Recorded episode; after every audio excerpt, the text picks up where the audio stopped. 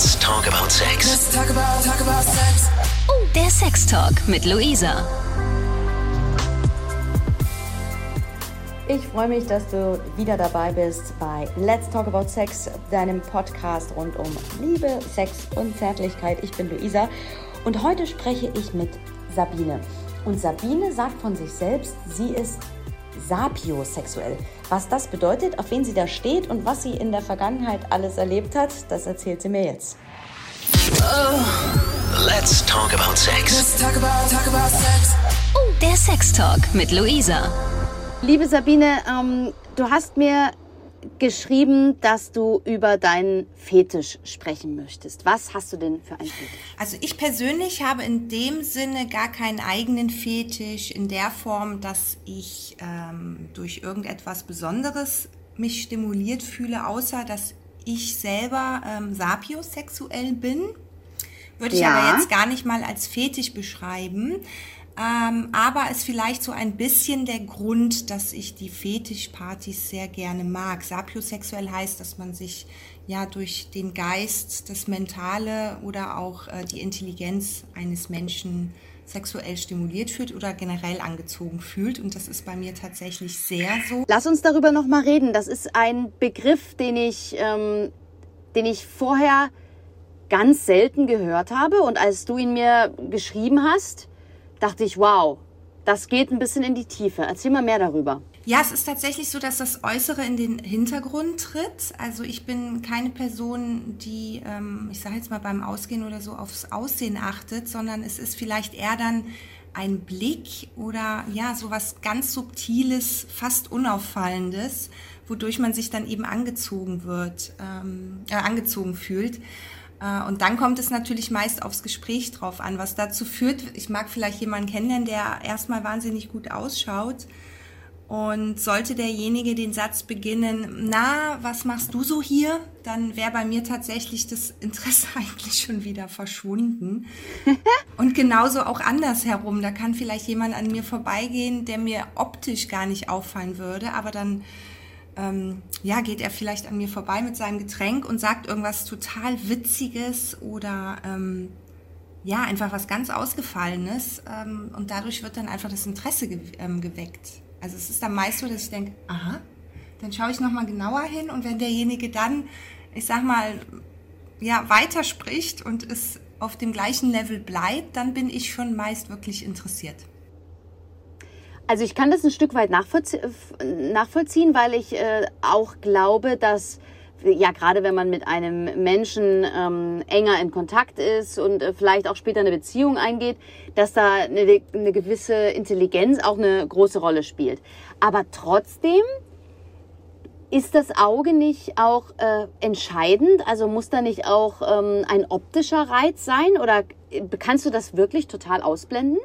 Ähm, also meine Ex-Partner zum Beispiel, die waren von optisch ähm, sehr übergewichtig bis äh, meines Erachtens inzwischen würde ich halt sagen, dass, dass einer von denen ähm, eher schon fast viel, zu- also viel zu dünn einfach war.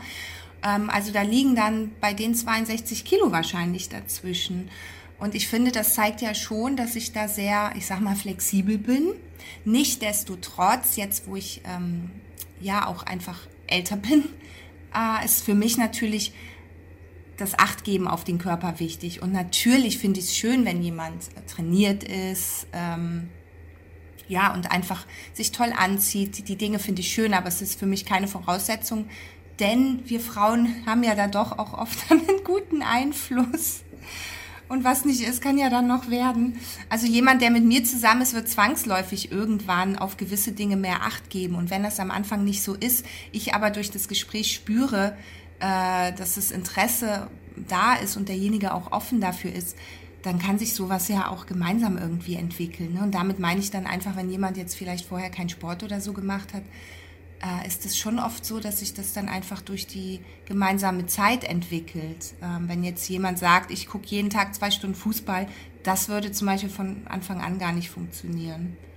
Und das heißt also, dass es dich tatsächlich doch sexuell anmacht, ähm, dass jemand sich mit dir wirklich intellektuell oder auf eine gewisse Art und Weise charmant und witzig unterhalten kann. Ja, Also definitiv.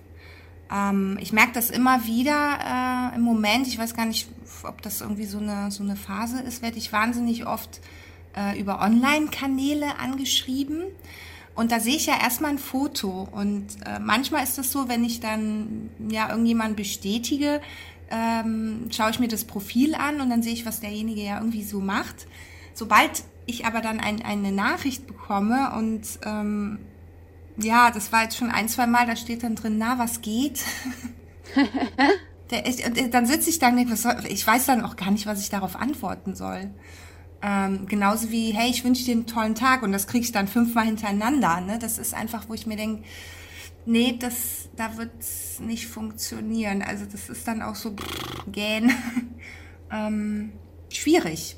Deswegen doch, es ist tatsächlich so, dass, also optimal ist natürlich die Kombination, wenn jemand dann noch wahnsinnig gut ausschaut, also für mich in meinen Augen wahnsinnig gut, ähm, dann ist das natürlich was ganz Besonderes. Darf ich dich ganz indiskret fragen, wie war denn der Sex mit übergewichtigen oder fast untergewichtigen Männern? Also damals bei meinem Partner, der übergewichtig war, den, da war ich auch noch sehr jung, aber wir haben eine ähm, sechsjährige Beziehung geführt. Innerhalb der Beziehung hat er auch, ich glaube, zweimal 25 Kilo abgenommen.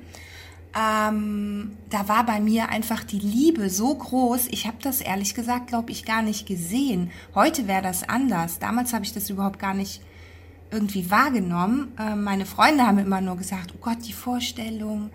Ähm, also ich finde das auch total interessant und eigentlich ist das ja was sehr Schönes, wenn man das ja so ausblenden kann. Ähm, heute würde ich zum Beispiel da auch direkt sagen, so mein Schätzchen, das ist auch nicht gut für deine Knochen und fürs Herz. Da ist für mich dann die Gesundheit wieder im Vordergrund. Ich habe es tatsächlich damals einfach nicht wahrgenommen, also bei beiden nicht sowohl also das Übergewichtige als auch ähm, der Partner, der extrem ja dünn einfach war. In meiner Vorstellung ähm, ist der Mann immer ein Stück weit mit seinen breiten Schultern äh, beim Sex so ein bisschen der, der, der beschützende, der männliche Part. Ähm, wenn ein Mann so dünn ist, fehlt da was? Ähm, heutzutage würde ich sagen, ja. Also ich persönlich mag das schon auch. Deswegen tendiere ich eher zu, ich sag mal, jemand, der vielleicht 5, 6 Kilo in seinen Augen zu viel hat, als jemand, der so ganz schmal ist. Selbiges, was die Größe betrifft. Früher zum Beispiel war mir die Größe eines Mannes total egal und heute merke ich schon, dass ich mich eher von größeren Männern angezogen fühle, was natürlich genau diesen Bereich abdeckt. Ne? Man fühlt sich dann einfach ja beschützt und äh, in den Arm genommen und ähm, das ist ja was total Schönes und ich glaube, das triggert bei uns Frauen einfach auch ähm, ja, ganz klassische Punkte. Das gehört für mich inzwischen schon dazu. Nichtsdestotrotz, ich habe ich, ähm, hab jemanden kennengelernt, den sehe ich sehr, sehr selten, weil er geschäftlich extrem eingebunden ist. Der ist zum Beispiel auch ähm, minimal größer als ich, extrem schlank, ähm, hat aber A, erstmal so eine leicht dominante Art, die ich ganz toll finde. Und ähm, ja, da ist auch wieder die, die, es ist ja nicht, dass wir da sitzen und Gespräche im klassischen Sinne führen, ähm, aber es ist genau das, was mich dann da total anspricht. Und ähm, ja, da ist auch wieder die Optik so, dass ich sagen würde, im Normalfall, wenn ich jetzt rein nach Optik gehe, würde ich schon gern jemanden aussuchen, der groß und kräftig und breitschultrig ist. Und das ist er zum Beispiel auch wiederum nicht. Vielen Dank. Du hast gesagt, du gehst gerne auf Fetischpartys. Warum? ja, die Fetischpartys sind für mich, ich weiß auch nicht, ob das so ein bisschen der Anteil ist, dass ich sapiosexuell bin.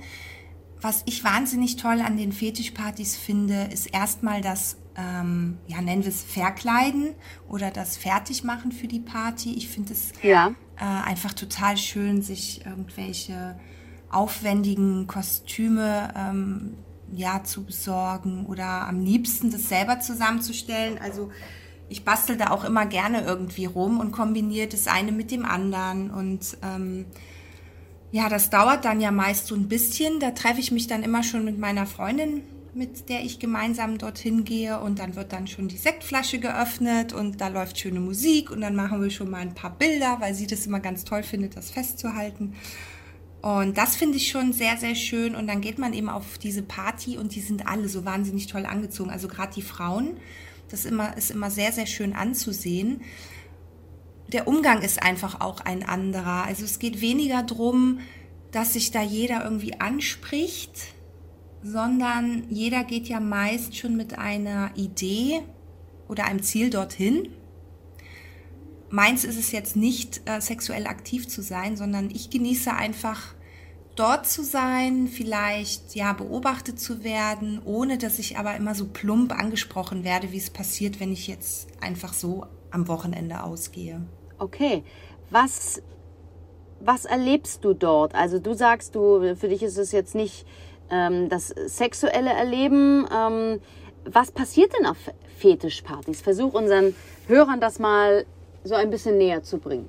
Ja, also Fetischpartys ähm, kann ganz viel passieren. Es ist auf jeden Fall, jede Party ist für sich einzigartig, weil das hängt natürlich von den Menschen ab, die A dorthin gehen und B dort aufeinandertreffen. Ähm, aber was, also ich nehme ja sehr oft immer wieder äh, Freunde oder Bekannte mit, die neu in dem Metier sind.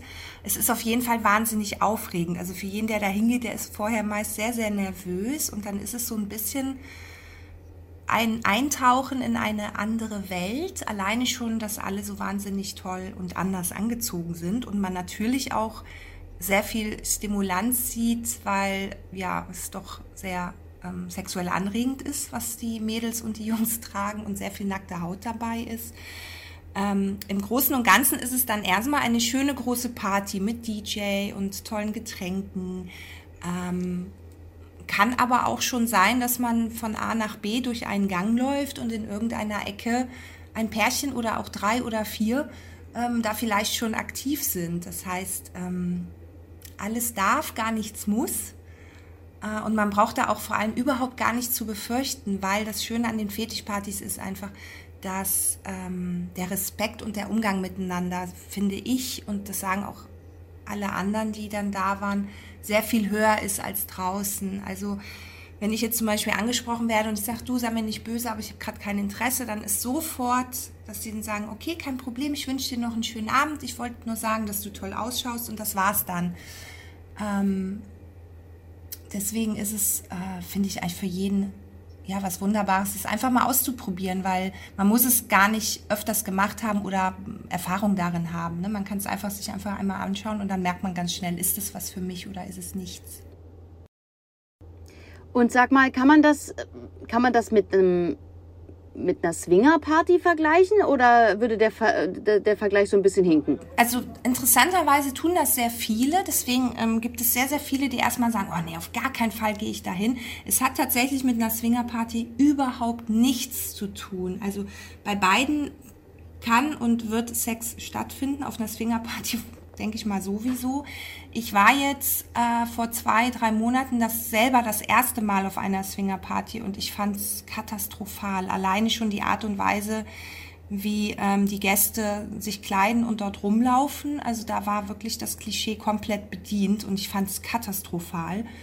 Äh, und das ist auf den Partys nicht. Das Schöne an der Fetischparty ist, dass ja auch die Party stattfindet. Also wie für mich zum Beispiel letzten Endes gehe ich aus, feier, tanze, hab Spaß, wie auf einer anderen Party auch, trage nur vielleicht andere Kleidung.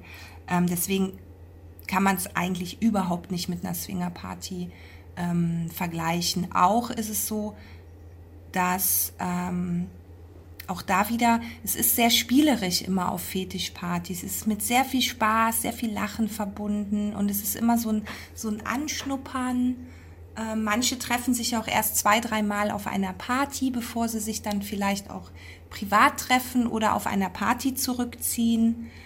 Ähm, das heißt, eine Fetischparty, finde ich, bietet viel, viel mehr im Großen und Ganzen als jetzt in einem Swinger. Du sagst, dass, ähm, also du hast mir geschrieben, dass das immer noch so ein Tabuthema ist und dass niemand darüber redet. Ja, das ist äh, richtig. Also meine Freundin und ich, wir sprechen da sehr offen drüber und ich bin immer noch überrascht. Jetzt wohne ich ja in einer Stadt, wo das jetzt, ähm, finde ich, über, sowieso überhaupt nichts Besonderes irgendwie ist. Aber es gibt immer noch wahnsinnig viele Leute, die, dass sie vielleicht nicht da gewesen sind, okay, aber die auch noch nie davon gehört haben. Und das, ähm, das finde ich mal ganz spannend dann, dann so ein bisschen aufzuklären oder zu berichten. Aber es ist, die Reaktion ist schon sehr oft, oh mein Gott, nee, das kann ich mir überhaupt nicht vorstellen. Das geht ja nicht. Ähm, oder auch, dass ganz viele dann ein Problem haben, weil sie sagen, oh nee, ich habe aber gerade so drei Kilo Übergewicht, ich fühle mich jetzt mit meinem Bauch nicht wohl oder ähm, irgendwie die Beine sind gerade nicht schön, ich habe irgendwie lange nicht trainiert. Und auch das finde ich schön an einer Fetischparty. Ähm, du musst ja immer nur das Richtige für dich finden, was du anziehst. Ne? Und ähm, da ist halt auch Raum und Platz für jeden. Weil ja auch das sexuelle Interesse und gerade wenn man jetzt von einem Fetisch spricht, ähm, das heißt, man wird da auch alles sehen und vielleicht ne, auch eine Figur, wo unser Eins jetzt denkt, oh nee, ist jetzt nicht so meins, aber ein anderer denkt sich vielleicht, oh mein Gott, ein Traum. Ähm, und das finde ich ja. zum Beispiel auch sehr schön, aber es ist schon nach wie vor noch, dass viele sich das nicht vorstellen können und das auch eben damit verwechseln, dass man modelmäßig aussehen muss, um auf eine solche Party zu gehen. Und das wäre ja sehr traurig, wenn das so ist. Ähm, also es ist scheinbar immer noch ähm, ja, unbekannt und es wird oft ja in die Schmuddelecke gepackt. Und das ist zum Beispiel auch, wo ich dann manchmal allergisch darauf reagiere, wenn einer fragt, hast du denn da auch Sex? Finde ich, ist das absolut legitim. Aber wenn jemand sofort davon ausgeht, man würde da äh, in irgendwelchen Ecken mit fünf verschiedenen Leuten Sex haben, ähm, das finde ich dann nicht so gut. Ne? Weil, wie gesagt, eine Fetischparty ist einfach was anderes. Äh, eine, genau, eine, also als ein Swingerclub. Vielen Dank, vielen Dank. Und dann hast du mir geschrieben, dass du Kandidatin bei Mom auf Join warst. Und das musst du uns noch ein bisschen näher erklären.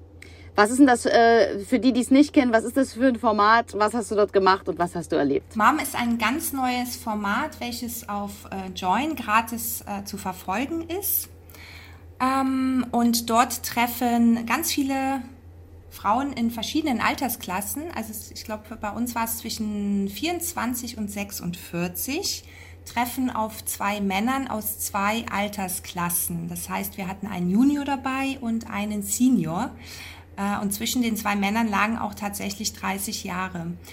Ähm, das Ganze ähm, ja, ist letzten Endes eine ganz, ganz tolle Dating-Show mit ganz vielen schönen Unternehmungen, die wir gemacht haben, auch mit einer großen Reise äh, ins Ausland. Und die Männer durften dann so nach und nach ja, die Mädels in ihren Band ziehen oder wir, die Männer, sagen wir es mal so, denn die Männer haben entschieden, welche Frauen sie näher kennenlernen möchten. Und dann hatten wir ja sozusagen zwei Camps, einmal der Senior, die Frauen, die er kennenlernen wollte und der Junior dann die Damen, die er gerne näher kennenlernen möchte. Wie war das die, wie war die Erfahrung für dich? Was hast du erlebt? Also für mich war es ganz, ganz toll erstmal, weil ich hatte am Anfang so ein bisschen Bammel davor, auf so viele Frauen zu treffen. Ne? Jetzt kennt man das ja oft, dann geht das Gezicke los und die Eifersüchteleien und jetzt bin ich ein sehr friedvoller Mensch und ähm, mir ist das auch sehr wichtig, dass jeder da sehr offen und ehrlich umgeht. Also da hatte ich so ein bisschen Respekt und ich muss sagen, ich bin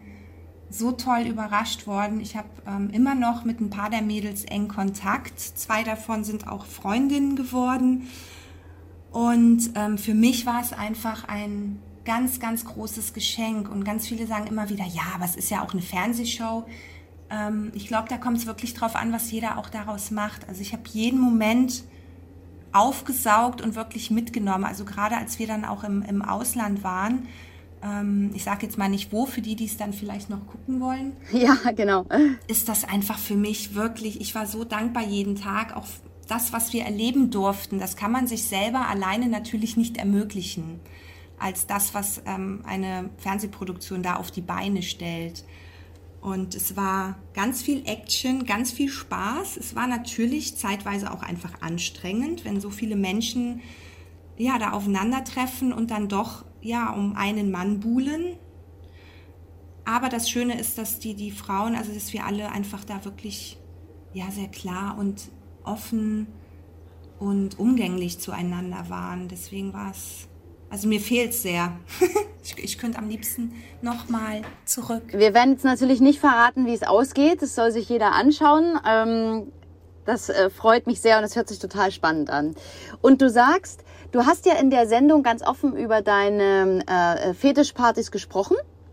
Mm, Und jetzt schreiben dir Leute, jetzt schreiben dich Leute an und sagen, hey, ja, und was schreiben die genau? Ja, es ist so, mir war es sehr wichtig, äh, einfach auch ein bisschen mehr von mir zu zeigen. Ich selber habe ein, ähm, eine berufliche Tätigkeit, die ähm, sehr solide und sehr klassisch ist. Ich arbeite äh, für, für eine Behörde und ähm, arbeite auch viel mit jungen Menschen.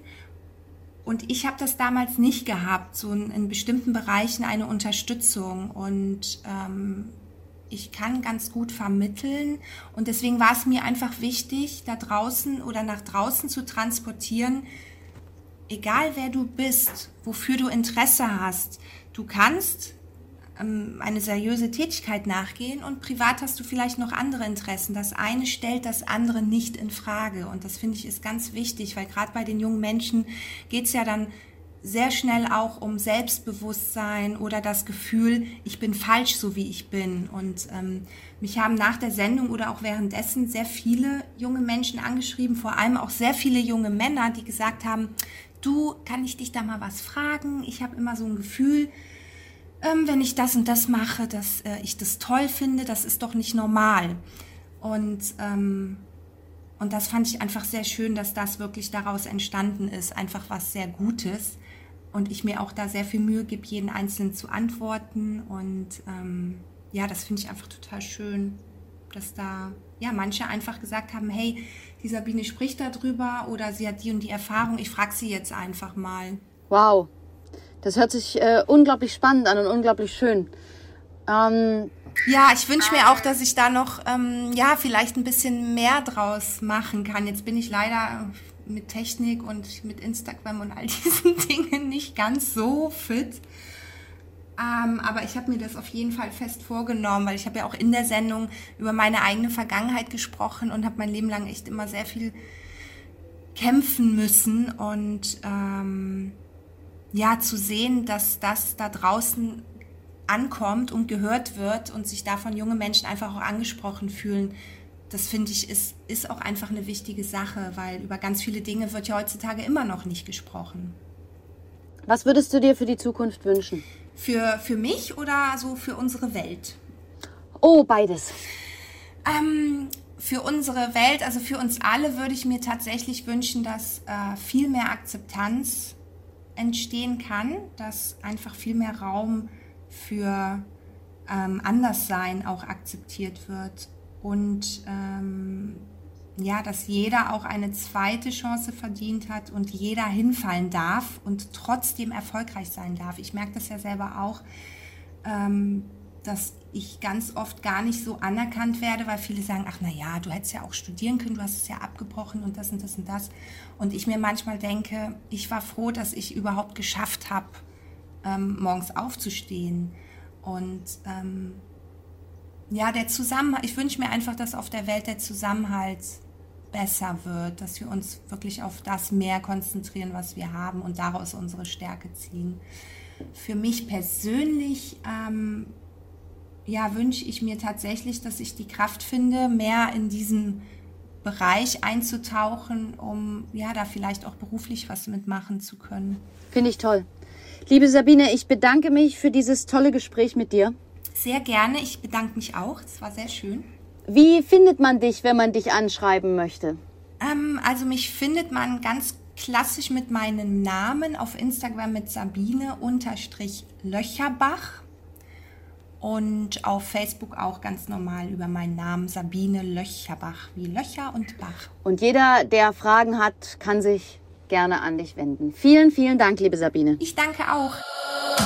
Let's talk about sex. Der Sex Talk mit Luisa. Mehr Folgen jetzt auf Audio Now. Und in der 89.0 RTL App.